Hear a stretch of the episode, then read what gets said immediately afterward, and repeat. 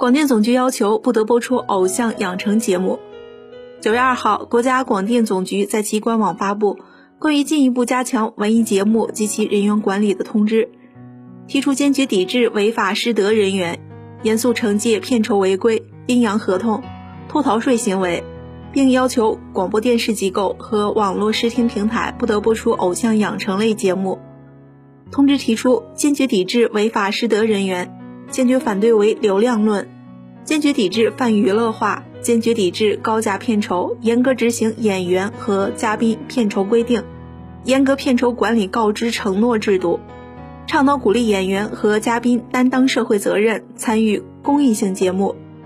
严肃惩戒片酬违规、阴阳合同、偷逃税行为。此外，通知还要求广播电视机构和网络视听平台不得播出偶像养成类节目。不得播出明星子女参加的综艺娱乐及真人秀节目，选秀类节目要严格控制投票环节设置，